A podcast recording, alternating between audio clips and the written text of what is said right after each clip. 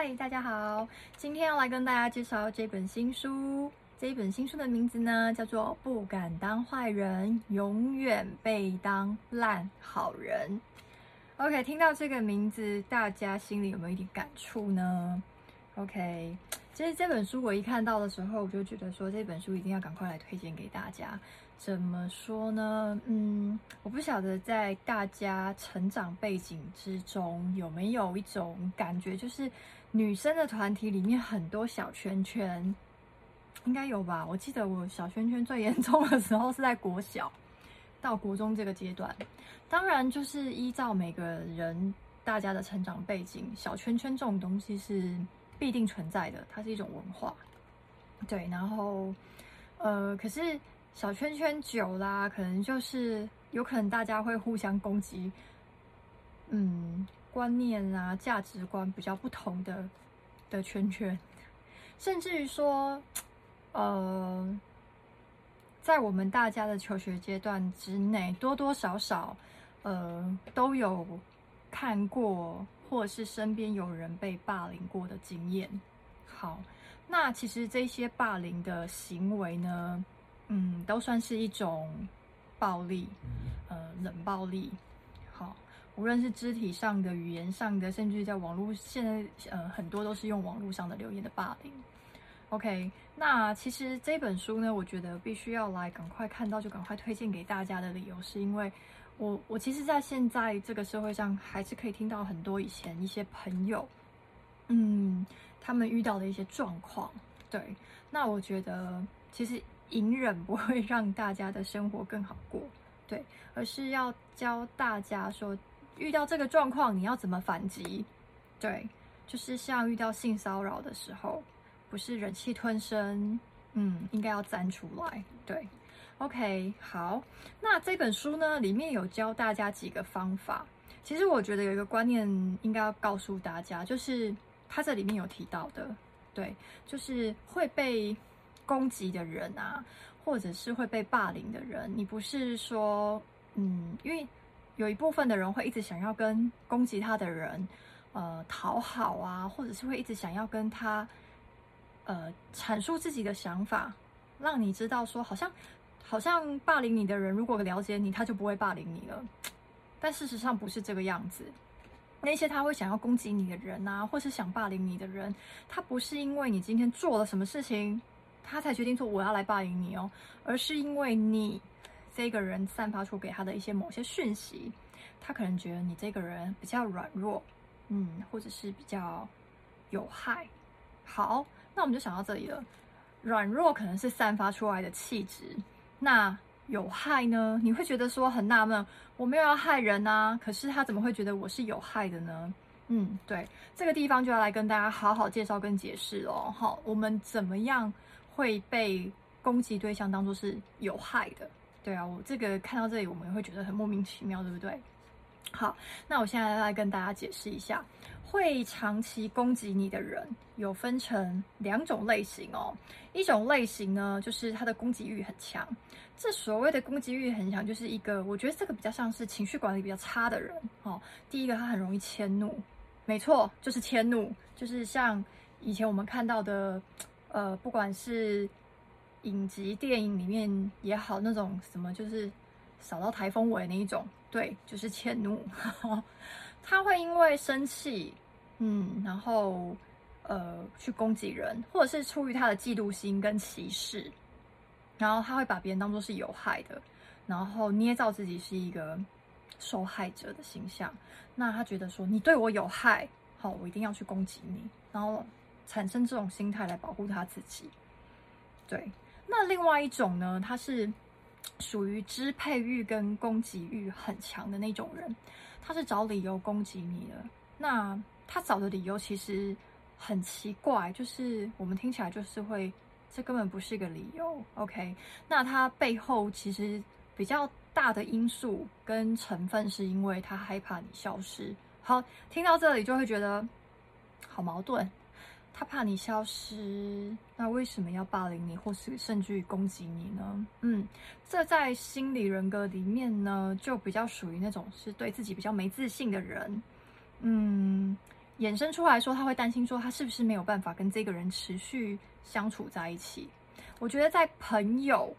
呃，朋友群就是朋友的相处里面呢、啊，我觉得小女生，嗯，我我曾经遇过这个状况，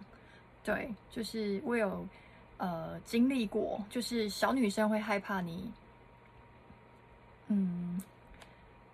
她可能跟你很好，那她害怕你。失去你这个朋友，情绪的表达在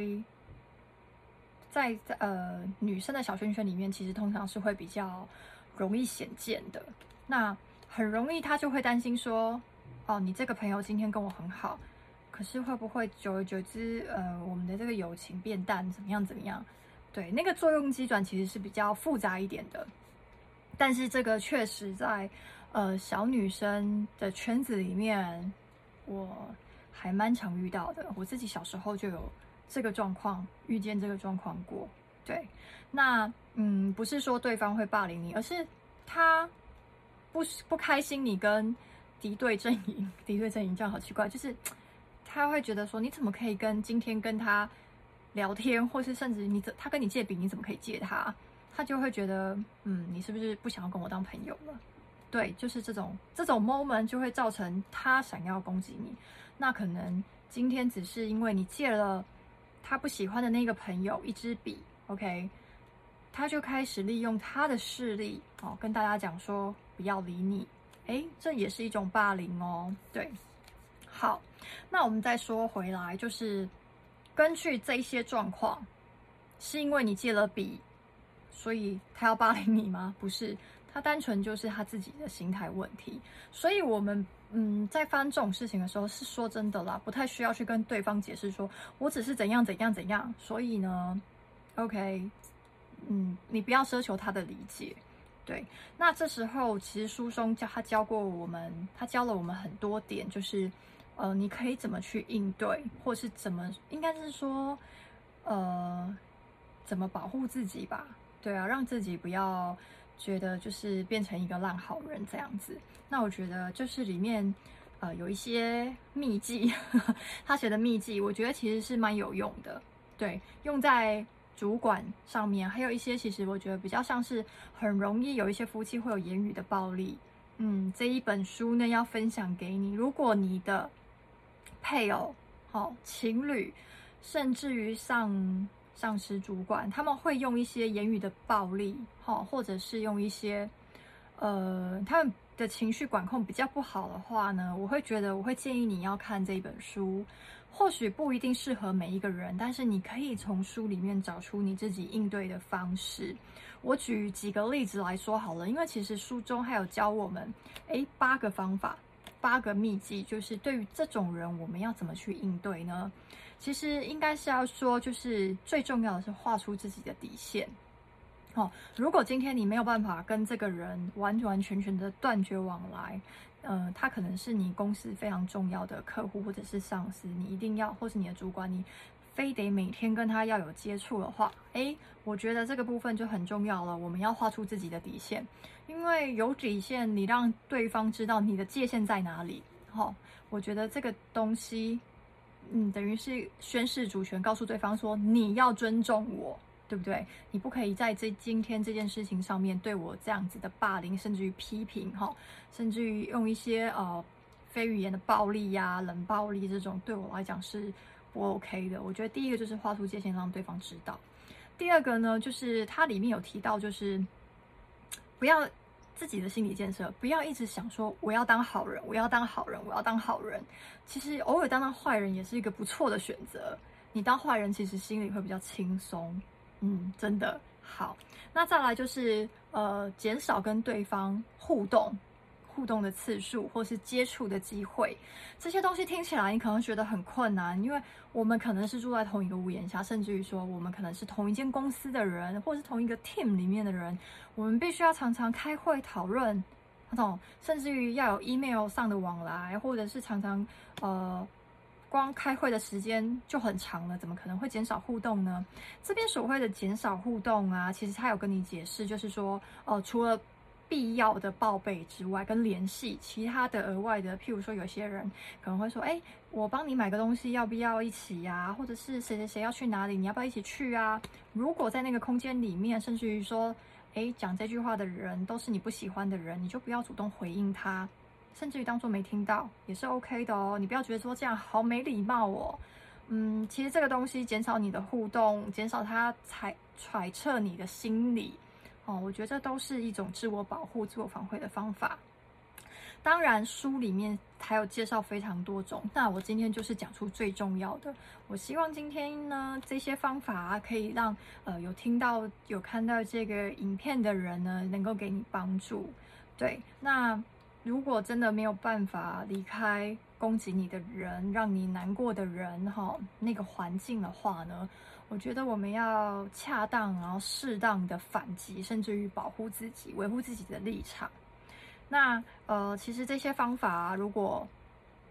呃，因为其实现在学校一些校园的霸凌，当然我们也是很了解，因为我们也是这样子一路走上来，我们可以了解，其实这种霸凌没有消失过，我们只可以就是让它发生的时候呢，让呃。把这个知识传授出去，让他大家知道说，这件事情发生的时候，我可以怎么捍卫我自己的权利。对，就是他这本书其实不是要让你去跟这个人多做多强硬的对抗，而是呢，要让你在这件事情发生的时候呢，慢慢慢慢慢慢减低对方要攻击你，甚至于刺激你，甚至于霸凌你的权利，甚至于扭转他，让他知道说，哎，一开始你可能他可以这样做，再慢慢他发现你会反击。甚至于他这样子做对你一点感觉，他渴望得到你那些崩溃的情绪，怎么都没有哦，他就觉得说他没有办法再这样子做了，对，他是用这种方式去扭转。OK，好，希望这本书